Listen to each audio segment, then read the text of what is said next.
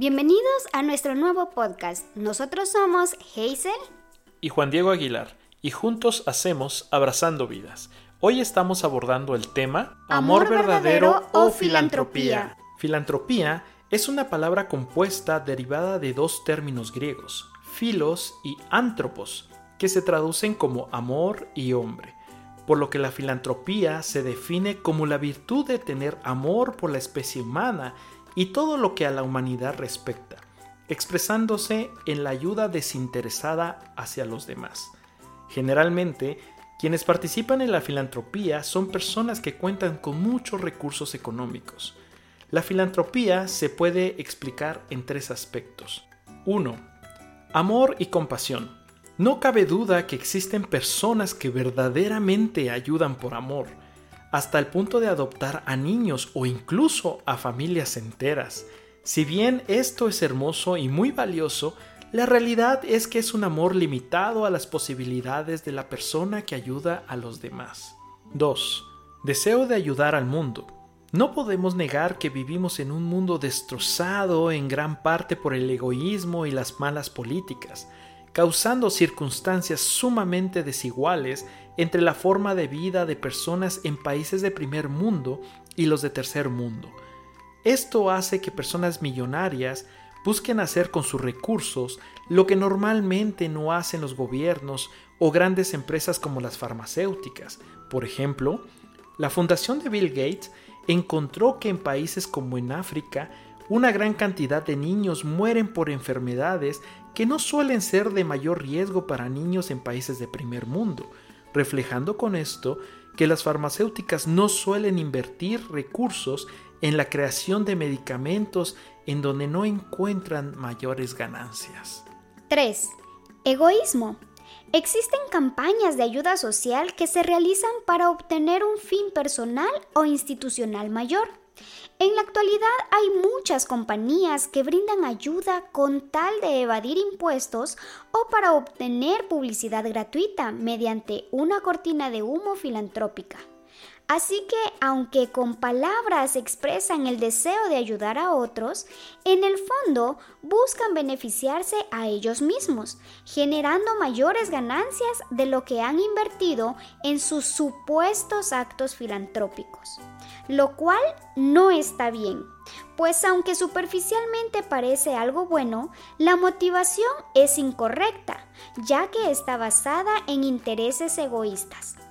La Biblia es clara en decir que el amor verdadero no es egoísta ni busca su propio beneficio.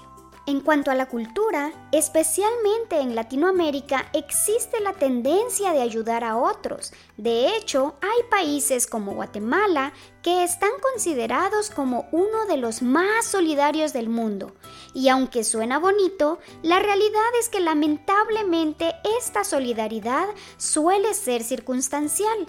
Es la reacción de la sociedad ante catástrofes o desastres naturales, pero no se tiene la cultura de ayudar constantemente a las muchas necesidades que día a día se presentan alrededor. Por otra parte, la ayuda al prójimo que brindamos los cristianos se fundamenta principalmente en tres aspectos. 1. Amor verdadero. La ayuda que damos no debe ser un gesto filantrópico, sino una palpable muestra del amor que Dios nos manda a dar al prójimo, a lo que también se le conoce como el Evangelio de la Caridad. Por tanto, ayudar al prójimo no debe ser un acto aislado, sino más bien un estilo de vida misericordioso que es el puente que busca llevar a las personas desde su necesidad hasta conocer a Cristo para encontrar en Él la paz, el gozo, la salvación y la plenitud que solamente Dios nos puede dar. Este es el Evangelio de la caridad, así que si bien ayudamos al necesitado materialmente, esto no anula ni sustituye nuestra responsabilidad principal, que es predicar el amor de Dios, pues esa es la mejor, más completa y la ayuda con mayor trascendencia que podemos ofrecer al mundo. 2. Obediencia al mandato divino de dar a conocer y extender su amor al mundo, Por ello, los cristianos no ayudamos a las personas por una simple lástima o compasión, sino por un mandato, el cual se enfoca en mostrar al mundo que el gran amor de Dios se preocupa por todos nosotros, nos cuida, nos ayuda, un amor que es activo, constante e integral.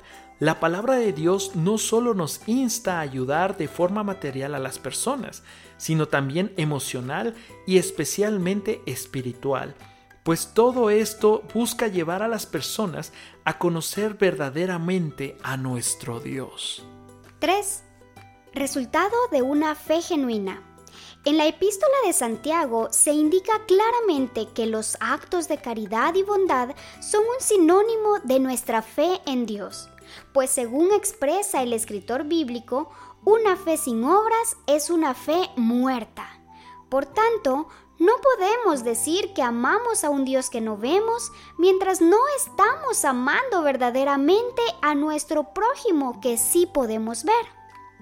En conclusión, queremos animarte a que, como expresó muy bien la Madre Teresa de Calcuta, decidas ser un lápiz en la mano de un Dios que escribe y envía cartas de amor al mundo. Que a partir de hoy la ayuda que brindes a los demás sea la extensión natural del amor de Dios que ya tienes en tu corazón y con el cual abraces las vidas que también lo necesitan. Y este fue nuestro nuevo podcast de Abrazando Vidas. Si te sentiste identificado con este contenido y necesitas ayuda de consejería, puedes contactarnos escribiendo a nuestra página en internet abrazandovidas.com o síguenos en Facebook, donde puedes encontrarnos como Abrazando Vidas MX. Ayúdanos a abrazar vidas, dándole like y compartiendo nuestras publicaciones.